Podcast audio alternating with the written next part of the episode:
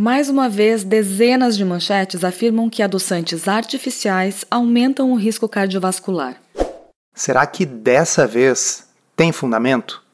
UOL. Adoçantes podem aumentar o risco de doenças cardiovasculares, diz estudo.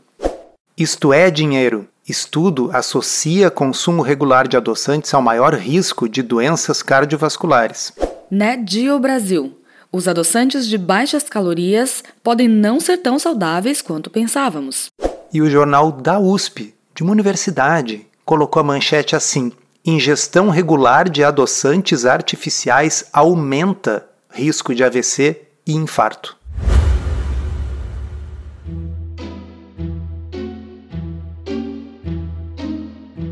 Comida sem filtro. Saúde, low carb, estilo de vida, evidências científicas e, claro, nossas opiniões. Toda semana um episódio novo e gratuito para você. Comigo, Dr. Souto. E comigo, Sari Fontana. Para ser avisado a cada novo episódio e receber as referências bibliográficas no seu e-mail, cadastre-se em drsolto.com.br/podcast.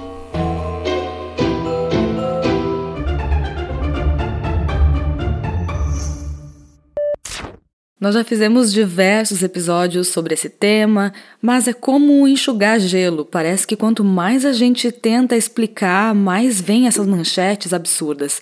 Então, dessa vez você se animou e quis fazer uma resposta a uma dessas notícias naquele formato React. É isso aí, espero que vocês gostem. Os adoçantes artificiais, esses substitutos do açúcar, estão na berlinda faz tempo. De fato, a epidemiologia nutricional tem uma obsessão com os adoçantes. Tanto que nós já fizemos pelo menos três episódios inteiramente dedicados a desmentir esse tipo de coisa. Episódio 23, episódio 46 e episódio 67 aqui do podcast Comida Sem Filtro, que a gente sugere que você, inclusive, escute de novo. Mas agora há novas suspeitas super perigosas. Nossa, cheguei a cuspir a minha Coca Zero agora, porque suspeitas super perigosas caramba, deve ser baseado em um estudo de altíssimo nível de evidência, como um ensaio clínico randomizado. Será? Vamos acompanhar os detalhes. Os adoçantes artificiais mais uma vez estão sendo considerados mais vilões do que heróis. Segundo uma nova pesquisa realizada em um instituto francês. Opa, e aqui já para tudo. Que tipo de pesquisa? É um estudo de epidemiologia nutricional que é o equivalente da astrologia dentro das ciências da saúde. Porque você baseia conclusões em questionários perguntando o que as pessoas consomem e você não consegue estabelecer causa e efeito, porque as pessoas que usam adoçantes são diferentes das que não usam em outros aspectos fundamentais, como nós veremos mais adiante. O uso desses produtos pode aumentar. Alerta, alerta. Uso indevido de linguagem causal. Quando eu uso o verbo no presente do indicativo, pode aumentar. Eu estou afirmando que uma coisa, os adoçantes, causa outra. Eu não posso afirmar isso porque, como nós veremos, é um estudo observacional. A linguagem está errada as chances de problemas como infarto e derrame. Os estudos realizados concluíram que os aditivos alimentares não devem ser considerados uma alternativa saudável e segura ao açúcar. Acontece que esse estudo não pode concluir isso por dois motivos. Primeiro, porque ele é um estudo de epidemiologia nutricional, ele é um levantamento, portanto, ele não pode fazer inferências causais. Mas mais importante, ele não estudou a substituição. Existem, como nós vamos ver adiante, estudos observacionais nos quais se estudou o efeito de substituir açúcar por adoçantes e se mostrou benefício. Esse estudo aqui não viu isso, portanto, ele não pode concluir isso. Vários outros estudos já associaram o uso de adoçantes com o ganho de peso. E este, aliás, é um maravilhoso exemplo de como não se deve confiar em epidemiologia nutricional porque os estudos observacionais, esses de epidemiologia, mostram essa associação entre o uso de adoçantes e ganho de peso. E, no entanto, os ensaios clínicos randomizados, o padrão ouro, quando se faz um teste realmente científico em que você substitui o açúcar por adoçante, mostra emagrecimento. Nós falaremos mais sobre isso adiante. Mas agora, finalmente, vamos ver que tipo de estudo foi esse. Para chegar à conclusão, os cientistas franceses se basearam em dados de mais de 103 mil participantes, usuários de adoçantes. E nesse momento você pode estar pensando: nossa, mais de 100 mil pessoas, este estudo não pode estar errado. Pessoal, não importa o quão grande seja um estudo epidemiológico observacional, ele sempre pode e, em geral, está errado. Por quê? Porque existem as chamadas variáveis de confusão, como nós vamos ver mais tarde. Com idade média de 42 anos, sendo 80% do sexo feminino. O que já mostra para vocês que essa não é uma amostra representativa da população francesa. 80% são mulheres. E alguém aí teria uma ideia de por que mulheres poderiam estar usando adoçantes ao invés de açúcar? Vamos falar um pouco mais disso adiante. 1.502 participantes sofreram eventos cardiovasculares, como ataque cardíaco, ataque isquêmico transitório, acidente vascular cerebral e também alguns passaram por angioplastia. Os autores então resolveram comparar as pessoas que não usavam adoçantes com aquelas que usavam adoçantes e ver se havia diferença na incidência dessas complicações cardiovasculares. Mas será que essas pessoas eram iguais em tudo e a única diferença entre elas é que elas usavam ou não adoçantes artificiais? Também foi identificado que entre o público que mais usava adoçantes estavam os jovens com índice de massa corporal elevado. Ei, ei, ei! Para tudo! Se as pessoas do grupo que usavam mais adoçantes eram mais obesas, isso por si só explica o fato de que elas têm uma incidência maior de doença cardiovascular, porque até as pedras sabem que a obesidade é fator de risco, tanto para a doença coronariana como para AVC. Então, isso se chama, pessoal, causalidade reversa. Não é o uso de adoçantes que está causando doença cardiovascular. O uso de adoçantes é um marcador para obesidade. Por quê? Porque pessoas com obesidade estão tentando perder peso e uma das estratégias para isso é trocar o açúcar por adoçantes. O que está causando o uso de adoçantes é o fator de risco cardiovascular, ou seja, ser obeso, e não o contrário que fumam, mesmo que esporadicamente. Pelo amor de Deus, pessoal, ela acabou de dizer que as pessoas que usavam adoçante fumavam mais do que as pessoas que não usavam. Isso por si só é capaz de explicar a totalidade da diferença da incidência de doença cardiovascular entre um grupo e outro. E alguém aqui acha que usar adoçante causa tabagismo?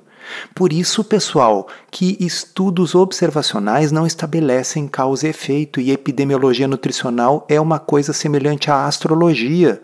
Guardem isso para sempre. E que não fazem exercícios físicos. Só piora, né? O grupo que usava mais adoçantes fazia menos atividade física. E, obviamente, os adoçantes não estão causando a redução da atividade física, é uma associação apenas. E o simples fato deste grupo fazer menos atividade física já explicaria a totalidade da diferença na incidência de doença cardiovascular entre os grupos. O grupo também tinha uma tendência a estar sempre de dieta. Lembra quando eles mencionaram que 80% dos participantes eram mulheres? E aí agora vocês estão vendo as que usam adoçantes estão sempre de dieta. O que está sendo dito aqui é uma aula de causalidade reversa. Ou seja, o que nós estamos vendo é as pessoas que usam adoçantes são as mesmas que têm hábitos pouco saudáveis de vida e elas estão sempre tentando emagrecer. Quem está tentando emagrecer tem excesso de peso. Excesso de peso está associado com risco cardiovascular, tabagismo está associado com risco cardiovascular, sedentarismo está associado com risco cardiovascular. Estar usando adoçantes ou estar fazendo dieta são marcadores dessas coisas e, portanto, isso vai estar associado nos estudos observacionais com um risco cardiovascular maior.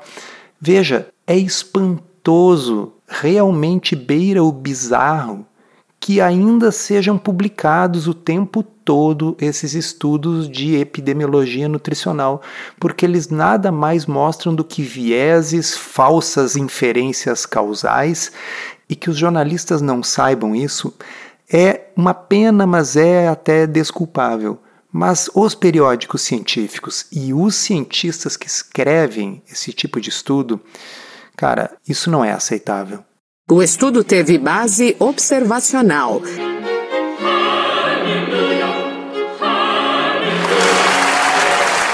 Até que enfim. Mas por que não foi falado isso no início da reportagem? Porque o resto da reportagem aí nem precisava existir. Portanto, não é possível estabelecer uma causa específica e nem descartar possíveis outros fatores relacionados.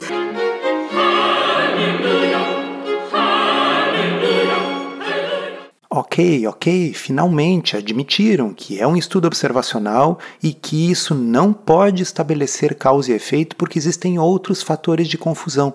Então, o que que justifica que lá no início da reportagem tenha sido dito isso aqui, ó? Mas agora há novas suspeitas super perigosas eu não sei vocês, mas um estudo observacional em que se admite que tem inúmeros fatores de confusão, incluindo tabagismo, obesidade e sedentarismo, não constitui uma suspeita, aspas, super perigosa, fecha aspas.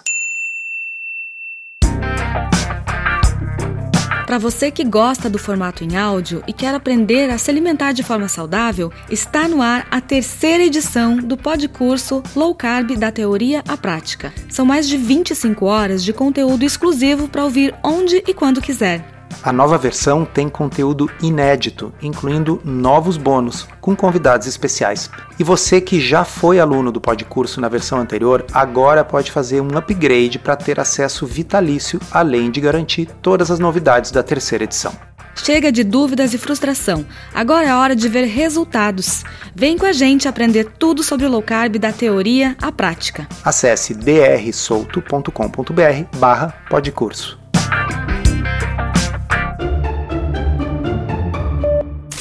mas os resultados estão de acordo com outros estudos. Sim, e daí são outros estudos observacionais. Sempre que você fizer, vai dar o mesmo resultado e não significa que uma coisa causa a outra. Veja bem, existe uma associação entre ter isqueiro junto com você e câncer de pulmão. Isso significa que o isqueiro causa o câncer de pulmão? Significa, por exemplo, que se você tirar o isqueiro da pessoa, vai diminuir o risco de câncer de pulmão? Não, porque ela vai começar a acender o cigarro com fósforo, né? E não importa quantas vezes você faça vários outros estudos avaliando a relação entre isqueiro e câncer de pulmão, você sempre vai encontrar uma associação positiva entre isqueiro e câncer de pulmão. E por mais estudos que você faça nesse sentido, isso nunca provará que o isqueiro é a causa do câncer de pulmão.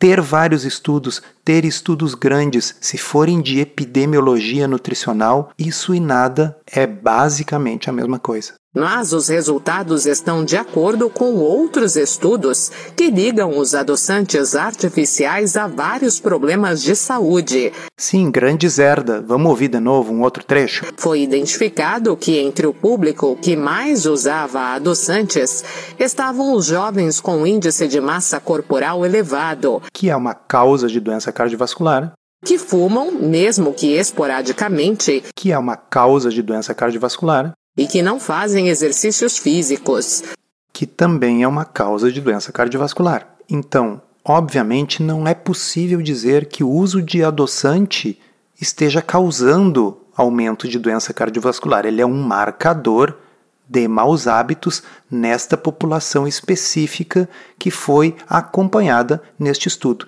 Então, com todos esses problemas e vieses, qual a conclusão dos autores? E reforçam que não há benefícios na substituição do açúcar comum pelo adoçante. Ei, ei, só um pouquinho, parem as máquinas. Esse estudo, por acaso, avaliou a substituição de açúcar por adoçantes? Pessoas que estavam usando açúcar foram orientadas a parar de usar e trocar por adoçantes? Isso foi feito neste estudo? Não, portanto, eles jamais poderiam concluir isso. E pessoal, não é como se não existissem estudos que avaliaram esse assunto. Existem duas meta-análises recentes publicadas em 2022 e quem já colocou seu e-mail lá em drsolto.com.br/podcast recebe né, essas referências bibliográficas no seu e-mail. Pois bem, há duas meta-análises avaliando esse assunto. A primeira, uma meta-análise de estudos observacionais, este mesmo tipo aqui, estudos observacionais, só que estudos em que se avaliou de fato a substituição de açúcar por adoçantes. E qual foi a conclusão? O consumo de adoçantes não foi associado a danos cardiometabólicos em análises que modelaram a exposição como mudança ou substituição. A evidência disponível fornece alguma indicação de que os adoçantes, quando utilizados para o seu objetivo, que é substituir o açúcar, pode estar associado a um benefício cardiometabólico comparável ao consumo de água. Então, que fique claro, eu não estou dizendo aqui que se você não usa adoçante deve começar a usar e que adoçante é melhor que água, não é isso. Mas, mesmo nos estudos observacionais epidemiológicos, com todas as suas limitações e vieses, quando o estudo avalia o que acontece com os indivíduos que substituem o açúcar por adoçante, ocorrem benefícios cardiometabólicos e não risco cardiometabólico como essas manchetes irresponsáveis estão espalhando nos últimos dias. Agora, como seria bom, né, se existissem estudos com uma metodologia que pode estabelecer causa e efeito, ou seja, um experimento, ensaios clínicos randomizados.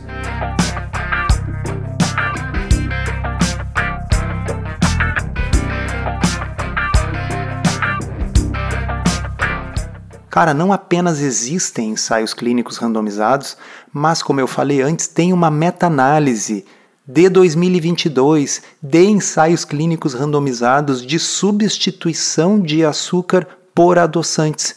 E o que, que ela encontrou? Que o uso de adoçantes como substitutos pretendidos para bebidas açucaradas foi associado a pequenas melhorias no peso corporal e em fatores de risco cardiometabólicos, sem evidências de danos e teve uma direção de benefício semelhante à substituição por água. As evidências suportam o uso de adoçantes não calóricos como uma estratégia alternativa de substituição para bebidas açucaradas em prazo moderado em adultos com sobrepeso ou obesidade que estão em risco ou que têm diabetes. Fecha aspas. Portanto, a melhor evidência, meta-análise de ensaios clínicos randomizados, conclui que ocorre perda de peso e melhora dos fatores de risco cardiometabólicos quando se troca açúcar por adoçante. E se alguém for criticar para dizer que esses estudos não têm duração suficiente para ver realmente os efeitos concretos cardiometabólicos, as mortes, os infartos, os AVCs, tem a outra meta-análise que é de estudos observacionais e que, portanto, tem duração para avaliar esses desfechos e, mesmo assim, encontrou um papel protetor do uso de adoçantes para essas coisas, desde que o estudo seja bem feito, ou seja, avaliando a substituição de açúcar por aquilo ali. Porque se você não fizer assim num estudo observacional, você vai ter o problema da causalidade reversa, como tem o estudo desta reportagem, no qual os adoçantes nada mais são do que um marcador de indivíduos que têm estilos de vida que os colocam em risco cardiovascular. E o adoçante obviamente não pode ser tomado como causa. O que significa que se você tem um estilo de vida saudável, mantém o peso, tem uma alimentação correta, pratica atividade física e não fuma, o uso de adoçantes não estará associado com desfechos ruins no seu caso, porque ele não é uma causa, ele é na maioria das pessoas, nos estudos em questão, um marcador desses hábitos que você não possui. Então, para terminar, vamos fazer uma brincadeira aqui. Vamos rearranjar a ordem dos áudios da reportagem para ver se não teria como fazer de um jeito melhor? Segundo uma nova pesquisa realizada em um instituto francês, os cientistas se basearam em dados de mais de 103 mil participantes, usuários de adoçantes, o estudo teve base observacional. Foi identificado que entre o público que mais usava adoçantes estavam os jovens com índice de massa corporal elevado, que fumam, mesmo que esporadicamente, e que não fazem exercícios físicos. O grupo também tinha uma tendência a estar sempre de dieta. Portanto, não é possível estabelecer uma causa específica e nem descartar possíveis outros fatores relacionados. Agora sim, muito melhor, né? Vocês viram como dá para fazer direito?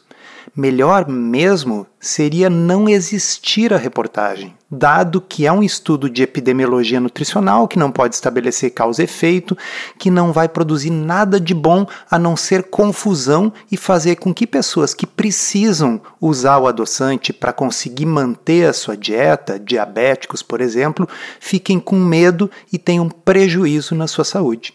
Este episódio utilizou áudios de Olhar Digital.